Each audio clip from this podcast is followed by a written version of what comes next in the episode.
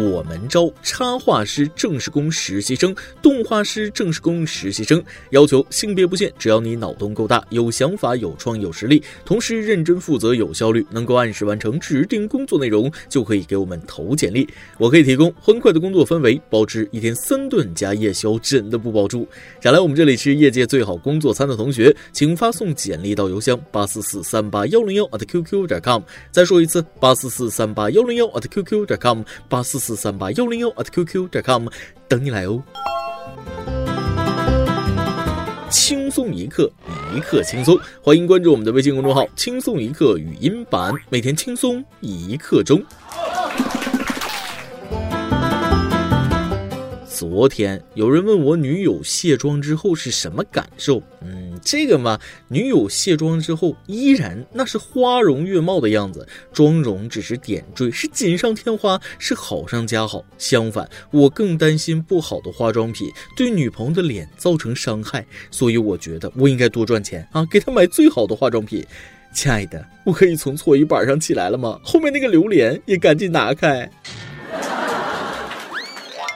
各位听众，大家好，欢迎收听网易新闻首播的每日轻松一刻。您可以通过搜索微信公众号“轻松一刻”语音版了解更多奇闻趣事哦。我是等放假等过年的主持人大波儿。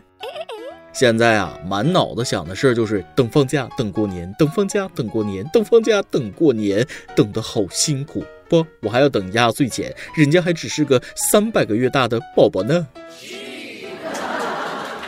过年了啊！看着身边有钱的晒房子晒车子，没钱的晒媳妇儿，我除了晒晒太阳也没啥可晒的了。明年我一定要奋发图强。首先呢，买块十万块钱的表啊；第二呢，买辆一百万的车；第三呢，买套五百万的房子啊；第四呢，找个愿意借我六百一十万的人。这几天，北上广深各大写字楼里的 Lily、Lucy、Mary、Linda、Vivian、Justin、David 们啊。就要变身成为翠花、二妞、狗蛋、拴柱，西装革履，穿金戴银，拉着行李箱回老家过年了。有钱没钱，烫头过年。新的一年那得支棱起来啊！据说这是大多数女生过年必备的三件套：烫发、美甲和种睫毛。姑娘们，是你吗？小的时候最盼望过年了，穿新衣服，拿压岁钱，放鞭炮，吃好吃的。现在年味淡了，没意思了啊！记得小的时候跟着表哥各种恶作剧，过年的时候放鞭炮，见到路边横放了几根大水泥装管，想试一下把鞭炮丢进去是不是会更响啊？事实证明是很响，还从管子里跑出来一个流浪汉，追了我们九条街呀！现在的春节基本上就剩下吃了，不是在吃，那就是在去吃的路上。每逢佳节胖三斤，没办法，过年回家一大堆美食，总是抵挡不住吃的诱惑。昨天我和表弟聊天啊，过年期间要不我去深山老林里住一段时间吧？你这没有好吃的，我就能减下来了。这时候我弟就来了一句：“哥，那样的话，估计你就能学会打猎了。”过年我最爱我妈做的炸带鱼，那想想都馋。炸带鱼对我来说属于一吃就知道年来了的食物。去年我妈炸鱼，老妈就问我这个油啊烧热没有？我当时在玩手机，下意识里盛了一勺尝了尝。现在想起来我还嘴疼。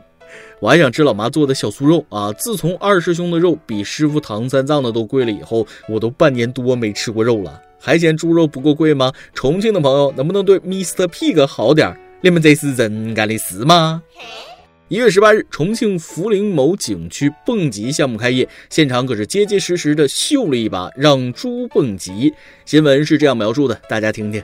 工作人员给头肥猪穿戴好安全防护之后，直接将猪从六十八米高的蹦极台上推下去。然而，整个过程肥猪的情绪都非常稳定。工作人员称，是为迎接鼠年，所以做了这个活动。由于是第一次看到肥猪蹦极，许多市民来到现场围观，现场传出一阵阵猪叫般的笑声。考虑过猪的感受吗？好笑吗？猪说了：“我他妈做梦都没想到，被宰以前还能蹦回几。”实在无法理解这种虐待动物的行为有什么可笑之处。还有呢，你们继续听。有围观者称，猪蹦极之前不太听话，所以把它捆了起来。跌落跳台的时候很淡定，上来以后也是一动不动。猪很淡定，你们是不是对淡定有什么误解？是淡定还是吓呆了啊？我看了两遍，心都在抖。我是吃猪肉，但是不至于这样虐待吧？这样受过惊吓的肉，那肉质是不鲜美的，可气死我了！猪根本不淡定，你不如白刀子进红刀子出，一刀结果了猪，干嘛这样吓他？把老板拴上啊，也拉出去扔扔，让他感受一下。残忍的恶趣味，宁可杀了他也别折磨他呀！猪不像智人有丰富的表情，所以斑马、角马之类的被猎狗活吃的时候，表情也很淡定。景区老板，我就送你一句话：这么 low 的景区，早点关门，谢谢。知道大家都愤怒了，当时景区出来致歉了。他们说了，这个行动本身寓意着猪肉价格跳水，但思虑不周，向大家道歉，以后不再举办类似活动，并表示猪没事，已送屠宰场。蹦完就去屠宰场，按时间推算，现在二师兄已经被吃的差不多了。你们也真会解释，还猪肉降价？那你要不要捆个开发商，寓意房价跳水呢？残忍的虐待，寻欢取乐，寻找刺激，以此拉客，却说寓意猪肉价格跳水，恬不知耻的捏造理由。蹦极台上到处写着“无耻”两个字啊！不得不说，现在人们的恶趣味挺多的。耳朵转到山西夏县，网友爆料，山西夏县大理乡一度假村斗狗赌博，狗狗们残忍撕咬，现场多人投注围观呐喊。随后，当地警方介入调查，称会尽快严肃处理。虽然我不是爱狗人士，但是我觉得这些人真的是吃多了没事干，蛇精病啊！为什么要赌博让狗互相伤害呢？你们实在无聊，自己找人对着咬啊，或者比比啃石头，看谁牙好。在这些人眼里，狗狗只是个道具，压住的钱才是目的。我个人觉得，不论是斗牛、斗狗，亦或是斗鸡，都挺残忍的。动物们可以杀了吃，食物链就是这样。可是为什么人类还要虐待它们呢？我是不是想太多？也许吧。今天我这个动物较上劲了啊，又是黄鳝啊，有点少儿不宜，大家把小朋友的耳朵都堵上啊！我开始了。一月九日，江苏省中医院医生从一名五十一岁男性患者结肠里夹出两条五十厘米长的大黄鳝。Oh my god！震惊我全家呀！新闻是这样写的：据了解，该患者为治疗便秘，听信偏方，生吞黄鳝，吞下去一直忍到第二天，实在是撑不下去了，才被工友送医。当时他的肠道已经被咬破，险些丢了性命。手术后，该男子被转往重症监护室继续治疗，目前尚未脱离生命危险。为什么又是黄鳝啊？大家对黄鳝到底有什么执念？为啥都拿它开刀呢？黄鳝说了：“我特么到底招惹谁了？为什么谁都想塞我？”为了治疗便秘，生吞黄鳝。话说别人都是从下面开始放进去的，大哥你会不会是方向弄错了？确定是从嘴巴吞进去的吗？胃酸还能让黄鳝活着游到结肠？请给胃酸一点尊严啊！这条黄鳝真的是九死一生，从虎口拔牙到酒肉穿肠，再顺江而下，所以最有可能的情况应该是逆流而上。嗯，敢不敢说实话？是不是偏方心里没点数？看破他不说破呀？狠人大哥呀！如果找不到对象可以买玩具，何必要这样对待自己呢？想着黄鳝在肚子里转来转去，我都起鸡皮疙瘩了，感觉这辈子都不能吃泥鳅黄鳝这种东西吧。认知决定智商，智商它决定生死啊！狠人大哥，等康复了检查检查脑子吧。好了，大过年的这么不可描述的事儿，翻篇翻篇。眼瞅着就要过年了，又到了一年一度灵魂拷问的时候了。有这样一种生物群体，不管你是在上学还是在上班，不管你已婚还是未婚，他们总能有一款问题适合你，总能够精准的三百六十度花式虐你。他们叫做亲戚。有对象没？啥时候结婚？挣多少钱？买房了吗？孩子多大了？上几年级？考的怎么样啊？过年回老家，广大年轻人最头疼的问题之一就是如何给亲戚讲明白自己的工作。你做什么工作的？会计数钱的吧？计算机修电脑的吧？金融卖保险的吧？心理学算命的吧？学医给我看看病吧？主持人给大家来展示展示。当然了，不管你做什么工作，都逃不过花式催婚的命运。什么有对象？那你一个月挣多少钱？买房了吗？什么时候结婚？我发现一个规律啊，所有亲戚们都是催你结婚，催你赶快生孩子，根本不在乎你的感情生活幸不幸福。如果信了邪，听了他们催，结婚后又离婚了，离婚还带个孩子，抱歉，你再也听不到他们催一句了。他们咸吃萝卜淡操心的使命已经结束了。有次亲戚聚餐，我一个讨厌的亲戚问我什么时候结婚呢？我说我受不了一辈子只能和一个女人睡觉，然后世界就安静了。今年过年我一定要拿出长辈的态度，如冬天般温暖的问各位表弟表妹：期末考试怎么样？我就是这么关心下一代。求求七大姑八大姨了，我们在外上班已经够累了，真没力气再应付你们了。这就是成年人的生活，为了活着，不得不委屈放下尊严。最近一家公司的年会现场，业绩没达标的员工要跪地爬三圈，很多人就那么围着舞台跪地爬行，边爬边喊“我承诺，我担当”。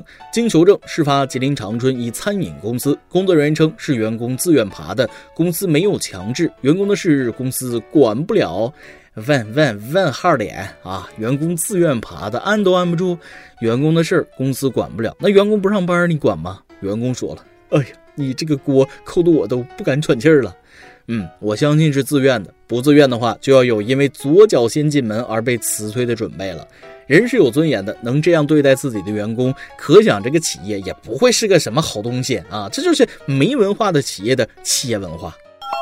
有人说了，是我那直接臭揍老板了。不，你不是他们。男儿膝下有黄金，谁会自愿去侮辱自己的人格，伤害自己的自尊呢？都是为了生活呀！不说了，大过年的沉重了。说说每日一问，你家有这样的食物吗？一吃你就知道年来了。我先来啊，我家是炸带鱼。哎妈，我又惨了。今天你来阿王跟天榜的们上提问了，你平时理发时有被坑过吗？或者理发的时候是怎么给托尼老师形容发型的呢？微信网友一朵说了，我是耳根软、不太擅长拒绝的女生，带妈妈一起去理发店，一千三做了个柔顺，简直要被自己蠢死。微信网友小花说了：“我来，我昨天刚做完头发，结账的时候说四百九十七元也付了。今天发信息给我说少收了烫发钱四百五十八元，染烫一共要九百五十五元。麻蛋，做头发的时候就告诉我四五八四五八四五八，我根本不知道是分开付的，收费说的含糊不清，说了一堆，拿到你面前准备用的时候才说是收费的，套路太深，防不胜防啊！一定一定要问清楚是不是另外收费。”哎呀，能感受到你的愤怒，这托尼老师也太不地道了，抵制他。再来一段。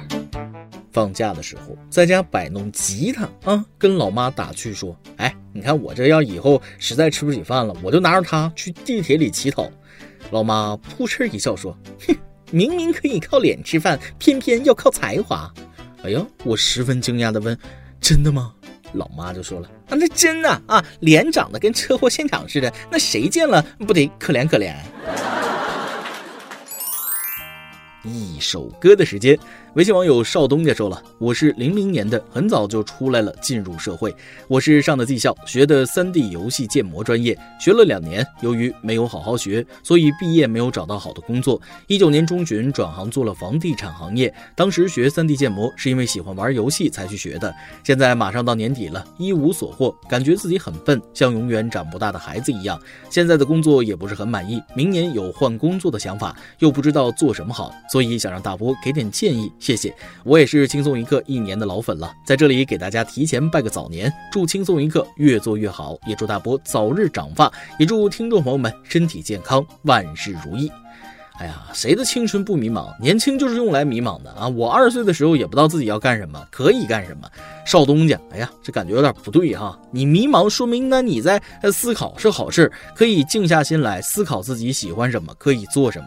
如果现在的一切都不喜欢，没关系啊，去学习，去操起你这个擅长的专业，那都还来得及。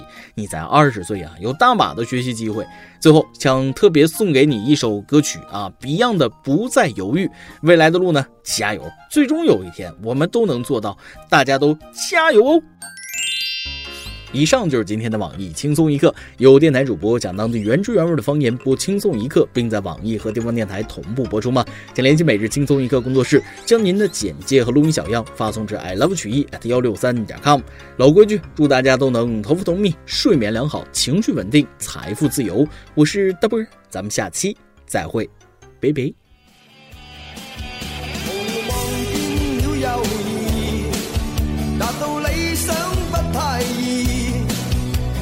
有信心，斗志却抑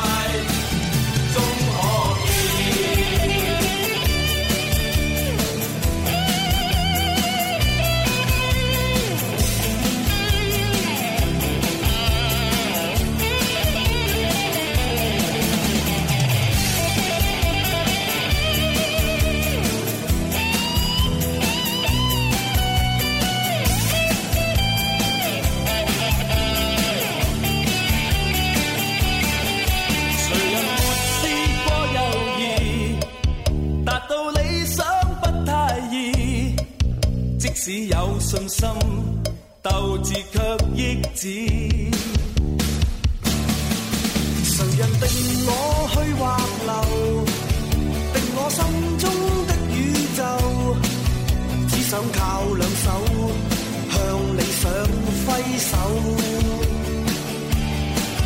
问句天几高心中志比天